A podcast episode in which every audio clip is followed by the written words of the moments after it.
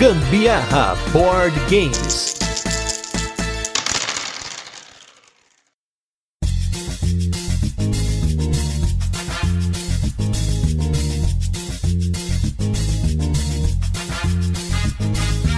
Esse jogo é para quem não tem problema de flatulência. Eu adoro esse jogo, logo eu sou desprovida desse problema. Eu sou a Carol Guzmão.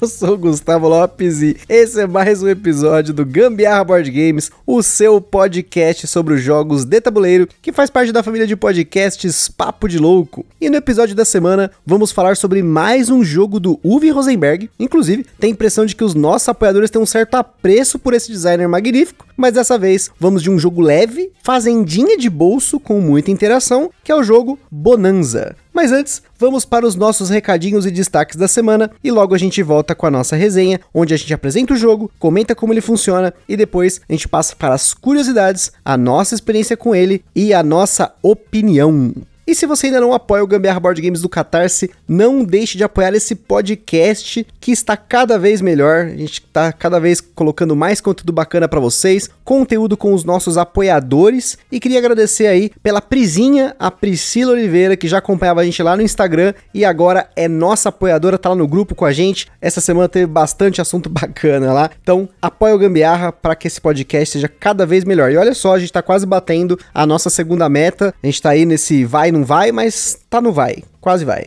Em segundo lugar, não deixe também de votar na gente no prêmio Ludopedia. A partir dessa semana já começam as votações da primeira fase. E se você prestigia o nosso podcast, gosta tanto aqui do que a gente faz aqui, o nosso trabalho semanal, duas vezes por semana, às vezes três, às vezes lá no Instagram o tempo todo. Mas como o nosso foco é podcast, vote na gente como podcast, vote também lá no Boards Burgers, nossos parceiros para canal audiovisual, vote no Nerd Criativa que faz aquelas fotos bacanas no Instagram e também com certeza vote nos canais que você mais gosta. E por fim, para quem é de Fortaleza está ouvindo esse podcast antes do dia 26 de março de 2022, vai rolar na Vila das Artes, no centro lá de Fortaleza, o evento Fortaleza Board Games a partir das 8 horas. Vai rolar mesas livres para jogatina, torneios, playtest de jogos, mesa com jogos e sorteios e ainda por cima o evento é gratuito. Então se você está em Fortaleza, é de Fortaleza, não deixe de prestigiar o evento dessa galera. Agora nos destaques da semana, vamos falar de um jogo do meu querido Alexander Pfister e de um jogo do Senhor dos Anéis. Então só tem coisa boa essa semana, gente.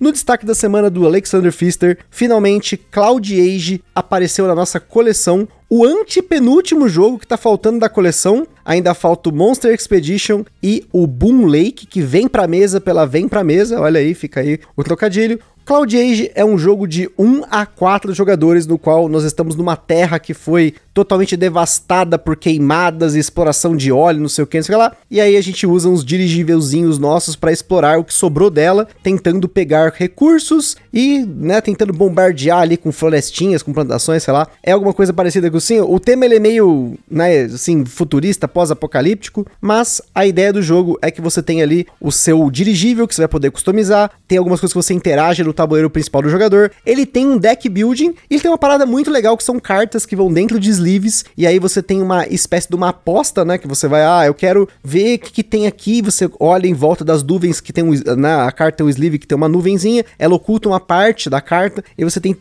tentar supor o que, que tem nela de recursos, né? Mais ou menos recursos. Você sempre ganha alguma coisa, mas você pode ganhar mais ou menos. E ele tem uma mecânica bem simples de seguir, que é aquela mecânica que tem no Porto Rico. Eu faço uma ação, as outras pessoas seguem uma versão mais fraca dela. Eu achei um jogo bacana, ele não é um jogo grandioso como um Maracaibo Maracaibo, Mombasa, um Great Western Trail. Isso desagradou muita gente que esperava um jogo maior por ser um jogo de caixa grande, mas ele agradou muito bem a gente aqui em casa e deve voltar para a mesa em breve. Eu não preciso nem dizer que eu gostei muito dessa história aí da cartinha que vem a nuvenzinha para deixar meio misterioso ali o que tem por trás. Eu achei isso aí bem criativo e com certeza é um jogo que vai ver mesa mais vezes aqui em casa porque realmente divertiu bastante a gente. E ele foi bem levinho, né? Bem tranquilo de jogar, então sucesso, né? Para mim tá na medida. E já o segundo jogo, esse aí já é um jogo mais demorado, tão grandioso quanto a série no qual ele foi baseado, que é o Senhor dos Anéis, essa maravilha que eu estou lendo nesse momento, né, do tempo e espaço. Finalmente a trilogia Senhor dos Anéis, mas num livro só, então o livro pesa 2,5 kg, tô fazendo exercício enquanto eu leio. E o jogo baseado nesse livro que a gente jogou recentemente foi o Busca pelo Anel, um jogo de 2 a 5 jogadores no qual você tem um movimento escondido, que tem lá no Fear of Drácula, em que um jogador faz alguma coisa atrás de uma screen, né, de uma tela, ou alguma coisa que os outros jogadores não possam descobrir, e aí a ideia é que através da dedução, os jogadores que controlam os Nazgûl estão indo atrás do Frodo e a galerinha que está tentando levar o anel até Valfenda, né? Ele é um prólogo pro Guerra do Anel, apesar de não ter as mesmas mecânicas, mas ainda assim tem partes do Guerra do Anel que podem ser modificadas no final de uma partida do Busca pelo Anel. Eu gostei muito do jogo, eu sou muito suspeito em falar dessa mecânica de movimento escondido. Eu acho isso muito legal. Eu acho legal quando você é a pessoa que sabe o que tá acontecendo e ninguém sabe. Eu acho legal quando você tá, tá tentando deduzir, talvez mais tentando deduzir do que tentando se esconder, mas ainda assim eu me divirto dos dois lados. Ele é um jogo que você tem que se esconder mais, você não pode ser encontrado, que nem o caso do Fear of Drácula, que você pode ser encontrado, engajar em batalhas, em ativar efeitos, mas ainda assim ele tem algumas coisas que permeiam essa mecânica de esconder, do movimento escondido, que eu achei bem legal. Você tem uma gestão de mão, você tem cartas de aliados, você pode tentar desviar de diferentes formas, e ele é jogado em duas partes. A primeira parte você controla realmente o Frodo e os seus amigos, e na segunda parte você controla o Gandalf e o Frodo tem um movimento programado. E esses twists das duas partes da partida para mim foram muito legais, mas agora eu quero jogar com os Nazgûl, que fica a denúncia, eu queria ter jogado de Nazgûl. É, eu inventei de querer jogar de Nazgûl, agora eu vou querer jogar realmente com a turminha do Frodo e seus amigos aí, porque eu achei muito chato jogar de Nazgûl, essa história de ficar procurando o, o não encontrável foi extremamente cansativo para mim. Eu achei muito confuso esse negócio de, de ficar seguindo as trilhas, tudo bem, você tem alguns momentos lá que você consegue supor por onde a criatura passou, mas, meu Deus, achei muito chato jogar de Nazgûl. Vamos ver então, como eu falei, esse esquema de momento escondido é um negócio muito particular, né? E a implementação, no caso do Busca pelo Anel, ela é bem tradicional. É um realmente se escondendo de qualquer forma e o outro tentando encontrar. Mas veremos aí numa próxima partida, porque eu estou animado, quero jogá-lo de novo, principalmente porque eu tô no hype lendo o livro aí.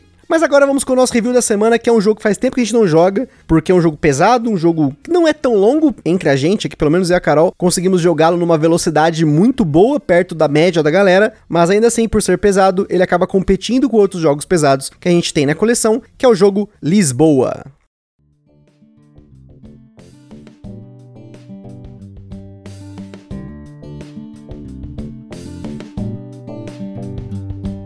Lisboa foi tema do nosso episódio número 79. Na época ele saiu junto com o episódio do Taco Gato Cabra Queijo Pizza. Foi uma brincadeira que a gente fez para falar que o Gambiarra tinha de tudo de Taco Gato a Lisboa. No caso, na época, um dos jogos mais complexos da nossa coleção e também conhecido por ser o jogo bom, muito bom, mas vendi da galera, pois muita gente parava na primeira partida e até hoje eu continuo insistindo para que você, quando joga Lisboa, jogue duas vezes em um período de 15 dias para você realmente tirar da frente a regra e poder jogá-lo como ele merece. Um jogo do Vital Lacerda, um designer que até hoje não veio aqui no Gambiar, apesar de nós termos coberto quase todos os seus jogos e termos a coleção inteira do designer. E ele continua sendo o meu jogo favorito do designer. A gente jogou depois do Lisboa todos os outros jogos, exceto o Dragon Keepers, que é um jogo mais leve que ele fez com a filha dele, que ainda está no Canadá com o nosso brother Jorge Oliveira, que está trazendo aí pra gente um dia. Mas por hora, seguimos com os jogos que de alguma forma foram lançados no Brasil Brasil, seja um lançamento oficial, como o caso do Lisboa pela Grok, ou esses lançamentos on demand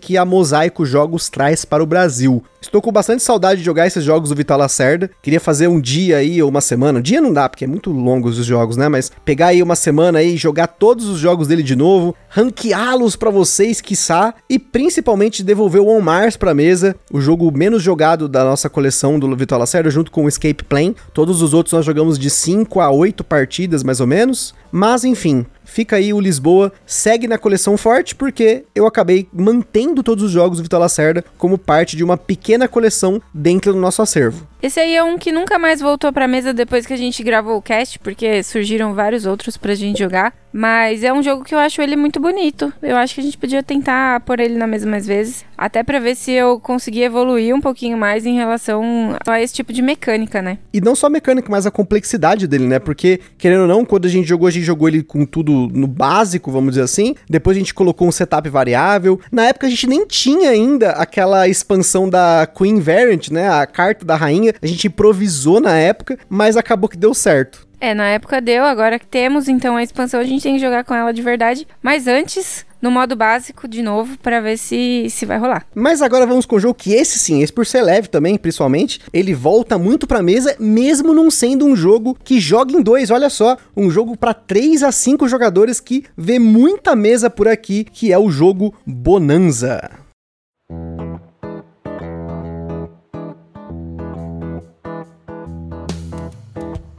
Bonanza é um jogo que teve várias contagens de jogadores dependendo da edição, mas a edição publicada aqui no Brasil pela Paper Games vai de 3 a 5 jogadores com partidas que duraram em média 35 minutos na nossa experiência. Bonanza tem como mecânicas a gestão de mão, coleção de componentes, negociação e troca, e na nossa escala de complexidade ele recebeu 2 de 10, um jogo com uma sequência bem tranquila de aprender, muita interação e zoeira na hora de negociar e trocar seus feijãozinhos, mas ele tem umas manhas para pegar, ele não é como um carteado assim tão rápido de pegar, mas é quase na beiradinha do 2 ali, indo do 1 um pro 2. Na data desse cast, você encontra o Bonanza numa média de 80 reais, preço, como sempre, praticamente padrão dos jogos de caixinha pequena da Paper Games. Como sempre, o Ministério do Gambiarra Board Games adverte: os jogos de tabuleiro, como qualquer hobby, podem acender na gente aquela vontade de sair comprando tudo, mas a gente recomenda que você não compre por impulso. Procure sempre a opinião de outros criadores de conteúdo ou formas de alugar ou jogar o jogo de forma digital antes de tomar sua decisão. Em Bonanza nós somos fazendeiros como um bom jogo do Uwe Rosenberg, porém aqui você só planta diferentes tipos de feijão na sua fazenda. Você vai plantar, trocar e colher para ganhar moedas de ouro em uma sequência de três grandes rodadas, entre aspas, pois o jogo não descreve dessa forma, mas são basicamente três grandes rodadas. No começo do jogo, os jogadores recebem cinco cartas e a regra de ouro do Bonanza é que você jamais pode alterar a ordem das cartas da sua mão. A ordem das cartas da mão é crucial para o andamento do jogo. Isso porque o turno do jogador é composto por quatro fases e logo na primeira você pode plantar o primeiro feijão que está na ordem na sua mão e opcionalmente você pode plantar o segundo. Plantar no Bonanza significa pegar uma carta da sua mão e colocá-la em um dos campos que estão à sua frente, que é um tabuleirinho de papel individual com dois campos para jogar em quatro e cinco jogadores e três campos para jogar em três jogadores. Outro conceito importante aqui é que a qualquer momento você pode colher os seus feijões para ganhar dinheiro.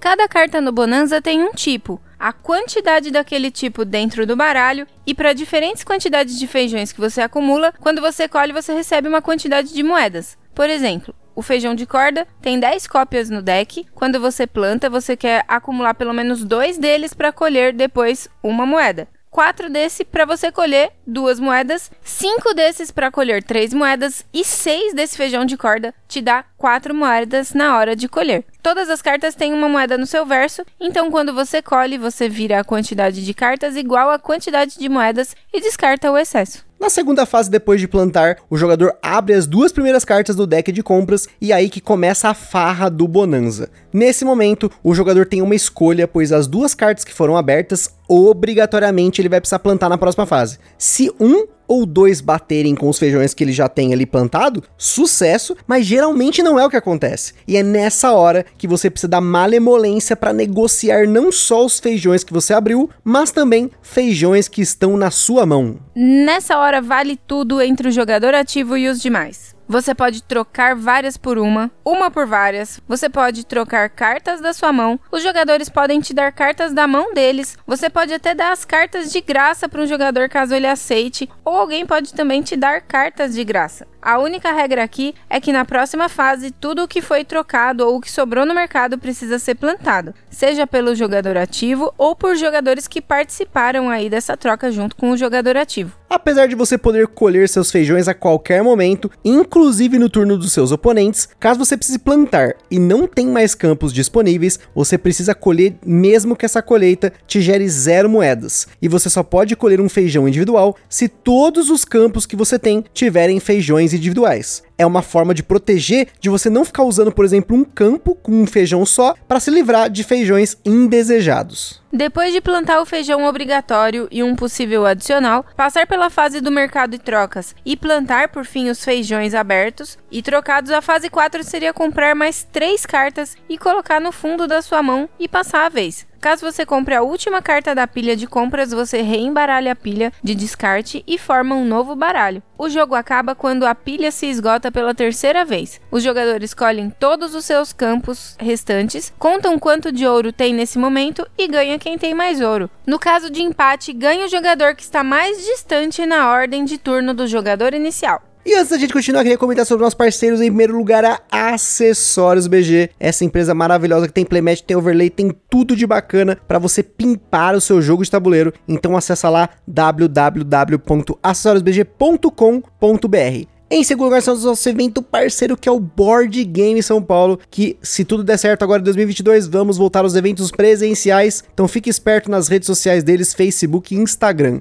E por fim, temos a nossa loja parceira que é a Bravo Jogos, com excelentes condições de preço e frete, para você comprar o seu jogo de tabuleiro hypado lançamento e também jogo que não tem hype. E se você usar na hora de comprar o cupom Gambiarra na Bravo, você ganha um brinde e ainda ajuda o Gambiarra Board Game sem gastar nenhum centavo adicional. E esqueçam de seguir a gente lá no nosso Instagram, que é lá que a gente compartilha as fotos dos jogos que a gente fala aqui, a gente mostra unboxings e também a gente compartilha as fotos das jogatinas da galera que marca a gente nos stories. Por lá vocês também conseguem falar com a gente, perguntar alguma coisa, mandar sugestão ou até fazer parceria. E se você curte o nosso conteúdo, compartilha aí nas redes sociais. E não deixa também de avaliar a gente no Spotify, no iTunes e nas suas plataformas de escutar podcast.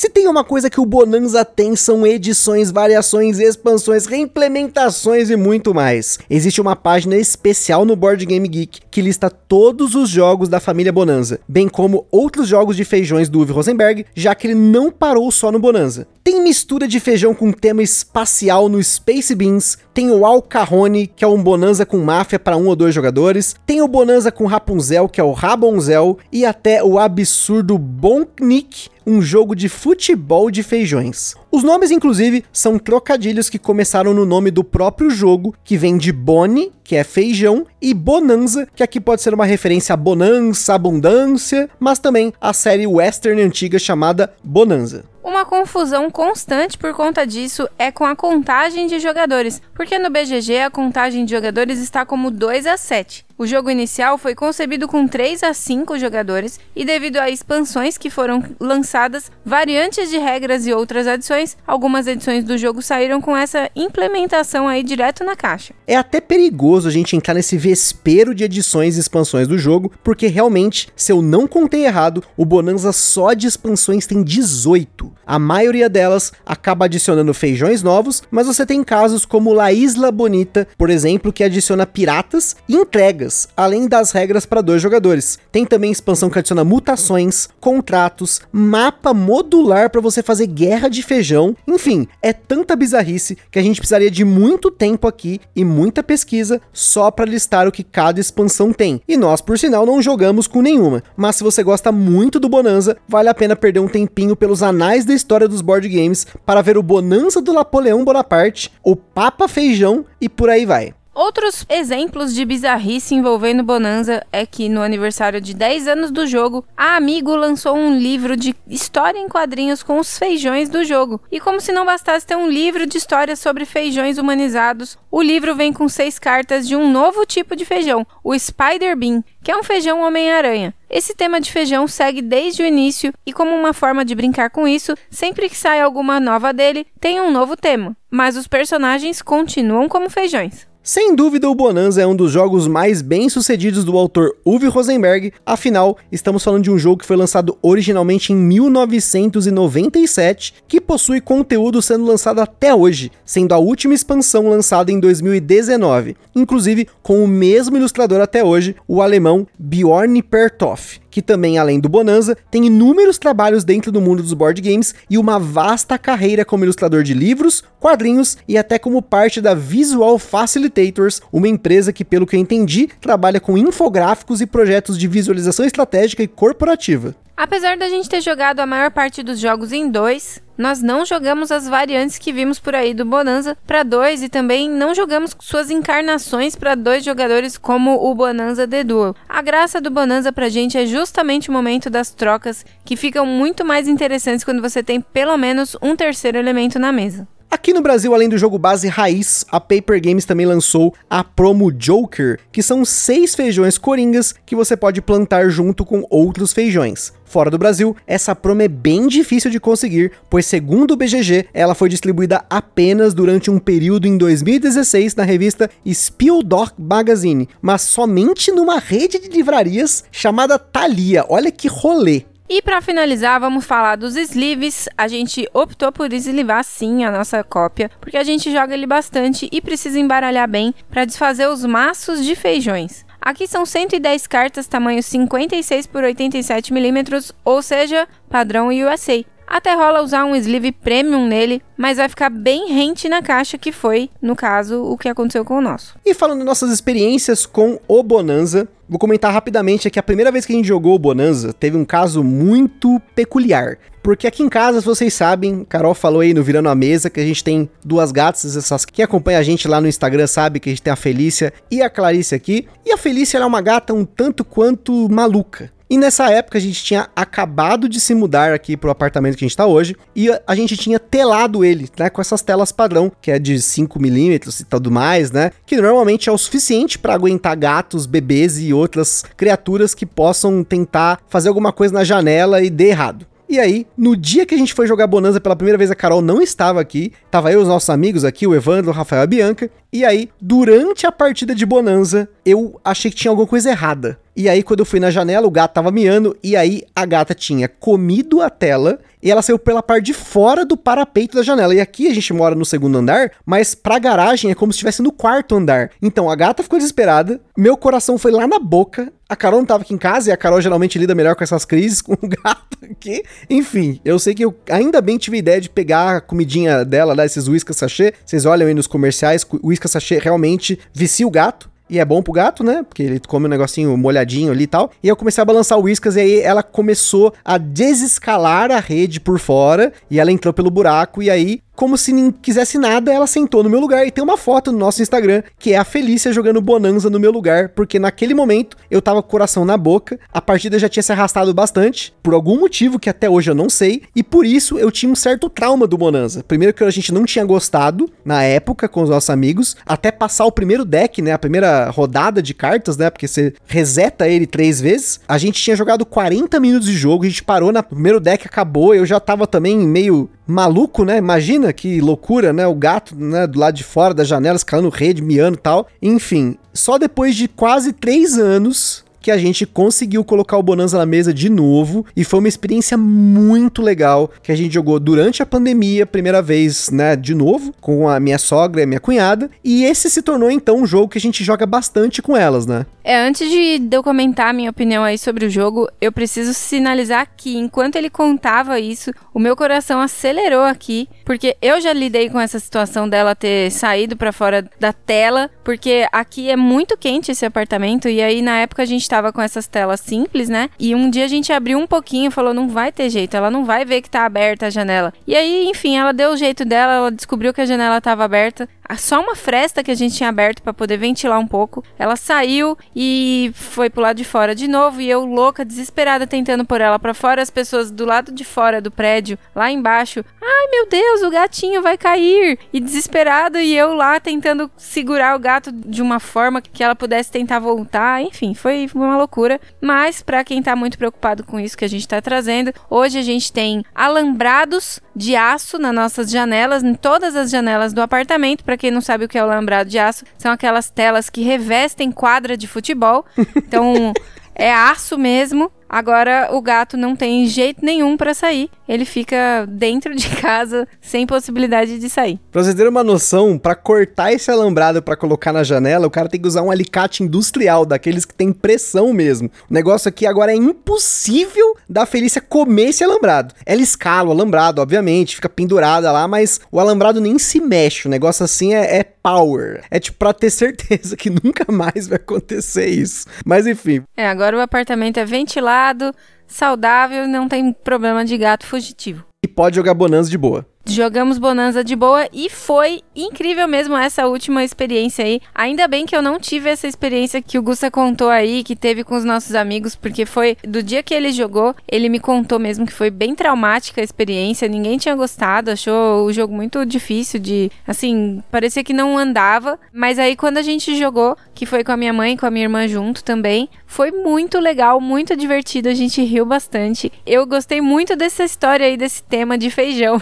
Sem contar que as imagens são muito criativas, muito bom. Isso é um negócio muito louco, né? Porque ele é um jogo que ele gera assunto, né? A arte dele ajuda muito, mas pelo fato dele ter essa parada de acumular feijõezinhos e tal, ele é mais fácil de absorver. Lembra um pouco os jogos de baralho, como eu comentei lá no começo, né? Ele parece um jogo de carteado, mas ele tem uma complexidade adicional, né? Não é tão simples como você explicar um jogo tipo truco, apesar do truco ter um monte de gambiarra e regras que aparecem do nada, né? Uma coisa que eu odeio é o house rule e regra que, ah, mas quando você chega na mão de 11, dá duas piruetas, acontece isso. Mas enfim, né? Truco à parte e outros jogos de carteado. O Bonanza, quando você chega e fala assim, ó, oh, é um jogo de feijãozinho, a pessoa pega e vê aquela arte estranha, né? Que é um cartoon, mas tem uns feijões, tem um feijão de chapéu com cinto com bala, depois tem um, um feijão numa, tipo, num poste de luz, assim. Eu sei que tem muitos trocadilhos desses feijões com nomes dele em alemão, mas, infelizmente, traduzindo, você acaba perdendo um pouco dessa brincadeira. Mas ainda assim, esse tema gera assunto.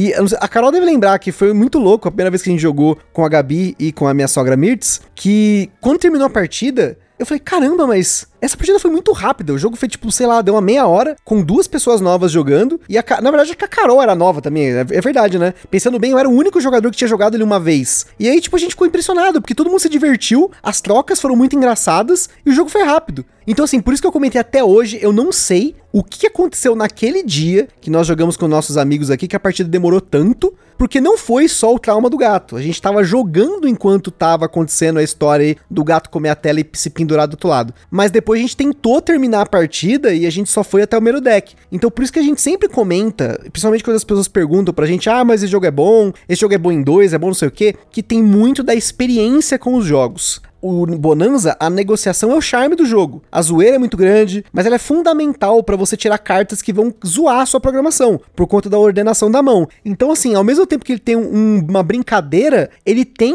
uma estratégia de você tentar pegar feijões que vão ser programados em outras rodadas para você tirar eles da sua mão, para você se livrar. Mas eu vejo muitas vezes no Bonanza que as trocas elas dão muito certo para todo mundo. Apesar de você pegar jogos, por exemplo, como Catan. No Catan, às vezes eu tenho impressão de que quando eu tô fazendo uma troca, o jogador oponente tá se beneficiando muito mais do que eu. E no Bonanza não tem essa sensação. Eu acho que apesar de estar tá todo mundo se beneficiando, é alguma coisa mais igual. Não sei se a Carol tem essa mesma opinião. Eu com certeza tenho essa opinião e eu acho que o Bonanza dá possibilidade de ir até além. Ah, e você me dá esse feijão e eu te dou esse, esse e eu ainda vou lá e encho o seu copo de refrigerante, sabe?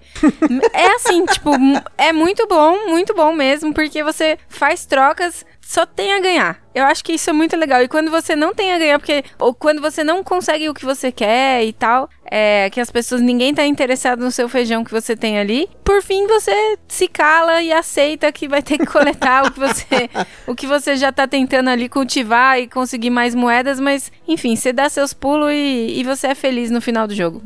Isso até gera risada na mesa. É muito engraçado quando acontece de sair dois feijões que ninguém quer. E aí fica aquela coisa, gente, pelo amor de Deus, me ajuda aí. Você não vai. Aqui, aí começa aquela zoeira, eu te dou até isso que tá na minha mão de não sei o que, não sei o que lá. E aí fica aquela. Não, não, vai lá. Agora se, se ferra aí, se ferra aí. Aí, no final das contas, tudo gera assunto na mesa do Bonanza. E isso é muito legal. Ainda mais para você que gosta do Uwe Rosenberg. E se você gosta também de jogo de fazendinha que nem eu, imagina, ele é um jogo pocket muito bom, que tá tanto tempo aí no mercado, né? É o jogo que explodiu o Uwe Rosenberg para ele ter criado posteriormente jogos como Agrícola, Caverna, Banquete Odin, os jogos de Tetris, recentemente aí o Hallertal, que todo mundo gostou. Então pensa só, Eu vejo muita gente que joga jogos do UV que nunca jogou Bonanza. Eu fico muito louco. Falo, caramba, como você não jogou Bonanza? Eu entendo que ele é um jogo diferente e que ele tem ali um pouco de zoeiragem desse negócio da troca, né? Mas a troca é parte fundamental do jogo. E, por exemplo, vou dar um outro exemplo aí que a, a troca é importante. Você tem que ficar muito esperto com feijões de que tem menor proporção, como por exemplo feijão comum. Feijão comum são tão poucas cópias dele que quando uma pessoa já planta e fica com um, já tem que pensar, ó, oh, pera aí, alguém já plantou o feijão comum. Será que vale a pena eu tentar, né, jogar esse feijão comum para outra pessoa? Ou descartar ele de alguma forma, jogar na mesa e aí tentar jogar um outro feijão, ficar com dois, um e tirar ele para depois, assim? É, é, você tem que ficar esperto com essas proporções. O número que tá escrito na carta, né, de quantos feijões tem de cada feijão é muito importante, ainda mais para essa galera que gosta de contar carta, né, de ficar, poxa, mas ele já plantou tal coisa. É, é difícil difícil, tá? Ainda mais uma mesa com cinco pessoas, você ficar contando o que, que já saiu, o que, que não saiu. Mas você pode conseguir, se tiver uma boa memória e tudo mais, né? Mas ele ainda assim tem essa coisa de você pensar nessas proporções como estratégico. O Uwe Rosenberg ele é estatístico. Então, você imagina que ele aplicou isso extremamente bem no Bonanza. Não é à toa que o jogo tá aí até hoje, né? Geralmente, quando a gente vai gravar o podcast, a gente joga muitas vezes o jogo, né? Dessa vez a gente nem precisou, porque a gente realmente já tinha jogado muito esse jogo antes até de gravar o podcast. Mas eu já tô morrendo de saudade de jogar de novo. E eu vou propor que hoje a gente vai ter. Aqui já tô dizendo para vocês, hoje é um domingo. Vai vir a minha mãe e minha irmã aqui em casa para comer cachorro quente. E